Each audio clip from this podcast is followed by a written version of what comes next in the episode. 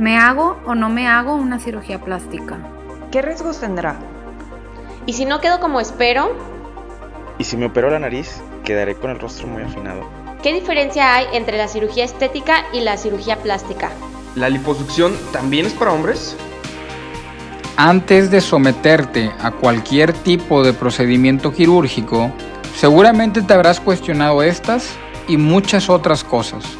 Mi objetivo es ayudarte a encontrar la respuesta a todas tus dudas. Te invito a escucharme y a conocer más sobre el tema de la salud. En este podcast conocerás procedimientos, temas relacionados a la salud, dudas sobre cirugías, pláticas con colegas del medio, ideas, opiniones e historias relacionadas al tema.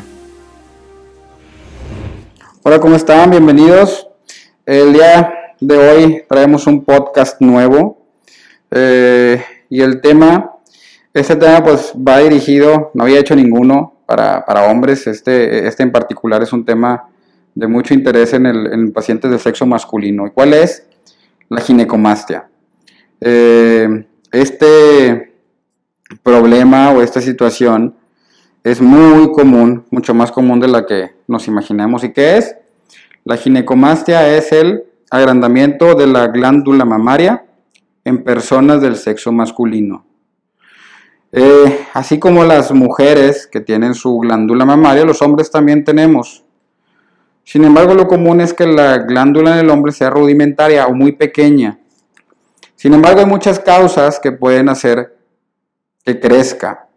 Y eso, pues claro, en el paciente masculino, pues es un problema estético bastante grande. Eh, primera pregunta en este tema es ¿por qué se produce la ginecomastia? ¿Cuáles son las causas y cómo podemos tratarla?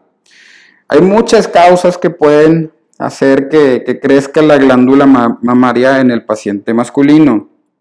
Eh, son muchísimas y en muchas ocasiones no sabemos cuál fue. La más común es la edad. A veces en la adolescencia hay cierto, las hormonas, eh, el hecho sobre todo de tener menos testosterona y más estrógeno que suele suceder, puede hacer que, que crezca la glándula mamaria de una manera desproporcionada en el sexo masculino. Hay muchas otras causas, una de ellas, por ejemplo, mayor grasa en el cuerpo.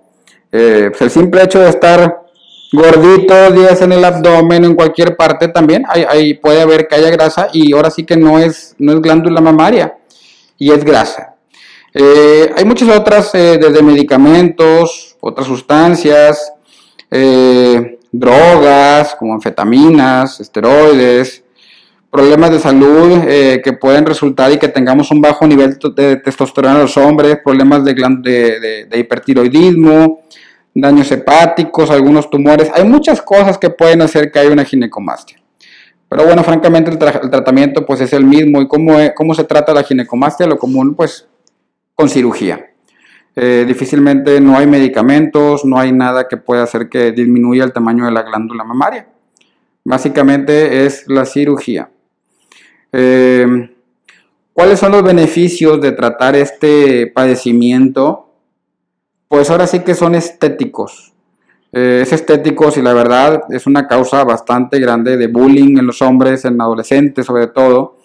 Y, bueno, cualquiera, cualquier hombre, me incluyo, nunca nos gustaría tener o no podernos poner una, camiseta o una camisa porque se va a notar el, la, mama, pues no se ve nada bien. Entonces, pues esa, es la, indicación de, la cirugía. Eh, ¿Cuáles son, cuál es el, bueno, me preguntan qué, tipo de cirugía es. Eh, la, tipo, eh, la cirugía como tal, lo más común es que la combinemos y hagamos una extracción de la grasa con liposucción en toda el área del tórax, no nada más en la glándula para que se vea lo más este, parejo posible, por así decirlo. Y después eh, hacemos, hacemos la resección de la glándula y eso se hace con una pequeña cicatriz en la areola, en el borde de la, de, la areola con, la piel. Es una cicatriz como en forma de sonrisa.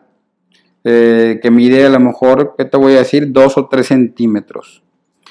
Eh, la cirugía, y esto sí es bien importante eh, en, en, el caso de los hombres, porque los hombres somos mucho menos tolerantes a cualquier cirugía o a cualquier procedimiento. Me preguntan que si duele. El dolor siempre debe ser tolerable. Sin embargo, pues los hombres, ahora sí que por experiencia, me incluyo, somos, tenemos un umbral al dolor mucho más bajo. Entonces, somos más difíciles de tratar en todo este tipo de detalles. Pero el dolor, pase lo que pase, siempre debe ser tolerable. Habitualmente es molestia más que dolor. Eh, eh, bueno, aquí tengo otra pregunta, ya, había, ya, había, ya, lo había dicho, la operación de la ginecomastia deja cicatrices, sí, sí deja cicatrices, sin embargo las cicatrices siempre están escondidas. Ya lo comenté, es el límite inferior de la areola, o sea, se camuflajea en donde termina lo rojo de la areola y empieza la piel. Está prácticamente escondida y no es notoria inclusive cuando, cuando, cuando anden los hombres en traje de baño y pues con el tórax descubierto, habitualmente no es notorio. ¿Existen riesgos, eh, una pregunta más, ¿existen riesgos en la cirugía de ginecomastia? Eh, sí, todas las cirugías tienen sus riesgos. Claro que el riesgo siempre debe de ser eh, mínimo. ¿Por qué? Porque vamos a estar bien estudiados, como todas las cirugías, no solo la de ginecomastia. Tomamos todos los exámenes que se necesitan tomar antes, valoramos el, riesgo preoperatorio, valoramos que no tenga ninguna enfermedad de importancia y cuando todo esté al 100%, hacemos que la cirugía sea un, de un riesgo extremadamente bajo. Eh, ¿Cuándo se ven los resultados de la cirugía? Como en casi todas las cirugías estéticas, a excepción de la de nariz, que esa tarda un año, los resultados finales habitualmente se ven entre el mes 5 y el mes 6. Eh, la cirugía como tal me preguntan que cuánto dura. Eh, es bien diferente. He quitado glándulas mamarias grandísimas o glándulas muy pequeñitas. Todo depende eh, de, del paciente en particular, pero lo común es que dure entre una hora, hora y media. Sin embargo, he tenido cirugías de hasta dos horas y media, tres por glándulas muy grandes. ¿Qué anestesia se utiliza? Pues miren, del libro se puede utilizar anestesia local y sedación. Pero ahora sí que volvemos a lo mismo y a la experiencia. Ya la experiencia me enseñó que a los hombres no les puedo poner anestesia local y sedación. ¿Por qué? Porque no aguantamos, no somos buenos para esto. Entonces habitualmente usamos anestesia general. Yo les digo que es una anestesia general un poquito más light porque solamente le ponemos una mascarita en la garganta, no es un tubito que va hasta la tráquea como es una anestesia general normal. Pero bueno, de una sigue siendo anestesia general a fin de cuentas. Eh, los cuidados posoperatorios en esta cirugía pues son muy importantes.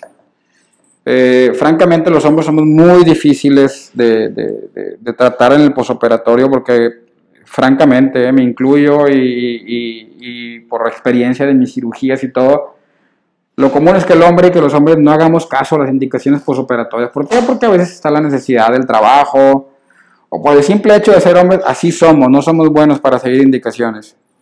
Pero bueno, eh, las, in, las indicaciones posoperatorias, cuando regresamos a la normalidad. Yo les digo que más o menos para un trabajo normal de oficina en 5 o 7 días podemos regresar a trabajar. En un trabajo que requiera de, esfuerzo o, que te dediques a un trabajo pesado, pues a veces pueden ser 2, 3 o hasta un mes de reposo dependiendo del tipo de trabajo. Tienes que preguntárselo a tu cirujano. Eh, cuando llegas a la normalidad, pues habitualmente a los dos, tres meses ya podemos estar eh, prácticamente en la normalidad. Pero a veces me preguntan, ¿cuándo puedo regresar a, hacer ejercicio? A las tres semanas puedes regresar o al mes a un gimnasio, claro, con, con cierto tipo de, ejercicios, que eso ya lo vamos a hablar en su momento o lo puedes platicar con tu cirujano en su momento.